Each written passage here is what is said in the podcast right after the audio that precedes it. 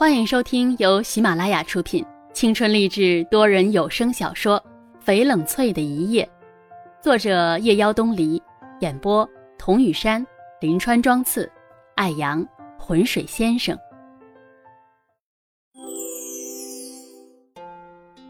第二天，桑河带冷翠去见了一个人。车子穿过红砖高墙，阴道森森，停在一座庭院前。桑河要采访的人名叫傅家良。见到傅家良后，他们就开始工作。从桑河口中知晓，这屋子的主人刚刚获得围棋比赛的冠军，虞城知名的人物。冷翠看到书架上面放着的，也都大部分是关于博弈类的书籍。屋子分上下两层。装修的极其简洁。大厅里面摆了张沙发，书架左边放着一个巨大的青瓷花瓶，墙上挂着一幅丹青字画，再无别的。能看出这屋子的主人品味不俗。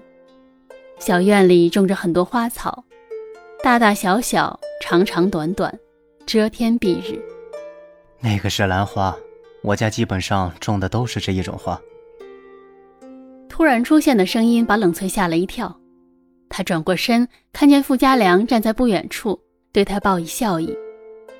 冷翠有些局促，虽然他们的访谈已经结束。好小子，得了奖居然一声不吭。主编让我来采访某位冠军，我看了名字，还以为有人跟你同名同姓呢，是不是不想请客啊你？三河一拳打在傅家良的胸口上。傅家良从善如流，没告诉你，你不也闻着味儿跟来了吗？傅家良眼神微闭，做出一副疲态。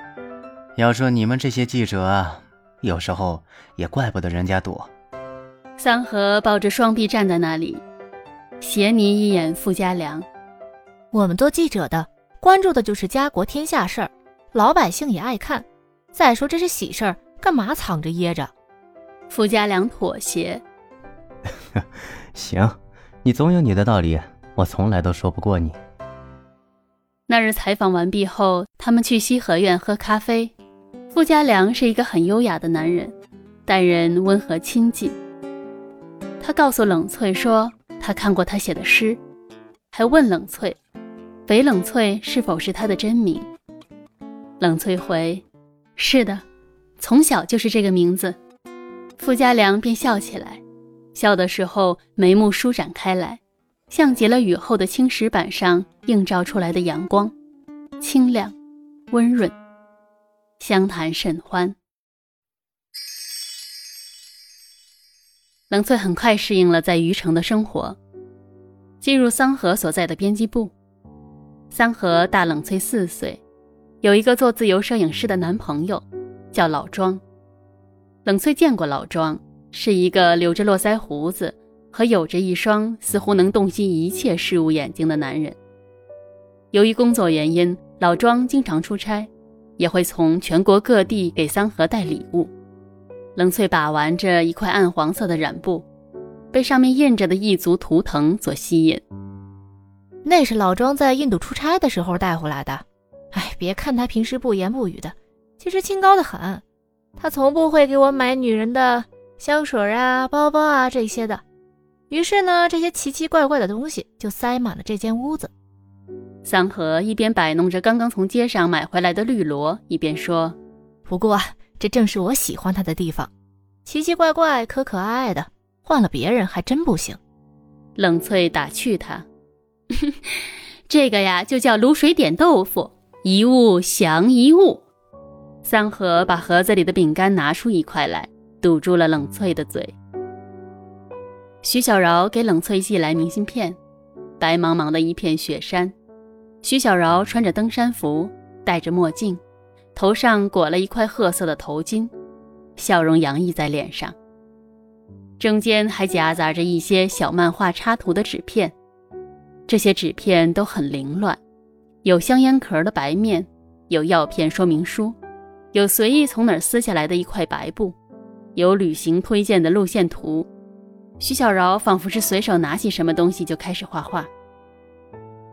这半年来，徐小饶寄过很多这样零散的东西给冷翠。徐小饶说：“翠翠，我真的很爱这个地方，太美了。”冷翠把这些纸片跟徐小饶已经集结成集的漫画册子放在一起，想象着徐小饶在走过万水千山的时候，内心的惶恐与兴奋，这样敢于一直往前的情感。现在的冷翠已经懂得，当年只有十六岁的徐小饶是有多勇敢，而自己，从来都不是太勇敢的孩子。某个早上。阳光出奇的明媚，许是好多天不见阳光的缘故，冷翠闭着眼睛迎上太阳，感受着阵阵晕眩，心情也是出奇的好。沿着江边走，一路上都有小商贩。一个头戴沙滩帽的阿姨在卖图书，冷翠蹲下来，被一个像是札记似的小本子所吸引，封面写着。当世界还年轻的时候，冷翠拿在手上随意翻了翻。盛夏花园里，一群昆虫在梨树下飞来飞去，还快乐地唱着歌，我也跟着哼。我整理着花园，偶尔也停下来休息。这时，一只蜜蜂飞过来，冲着我说：“今天是我们女王新婚大喜之日。”我们想请一位主婚人，我们选中了你。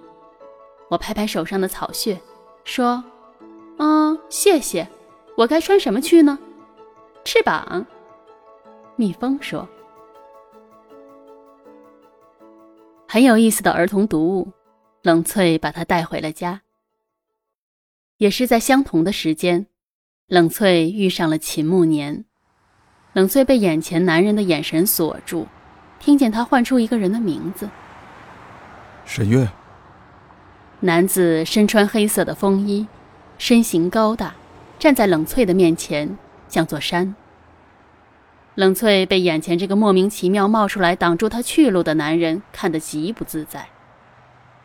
哥，她不是沈月姐。旁边出现一个身穿白衣的男孩子，脸上呈现出病态的白。他对冷翠抱歉的笑笑。呃，对不起，我哥认错人了。冷翠摇头，从他们身边走过去。这是第一次与秦慕年相遇，冷翠没有想到还会再见到秦慕年。本集已播讲完毕，我是雨山。如果您喜欢这部小说，请订阅专辑，更多精彩内容我们下集继续。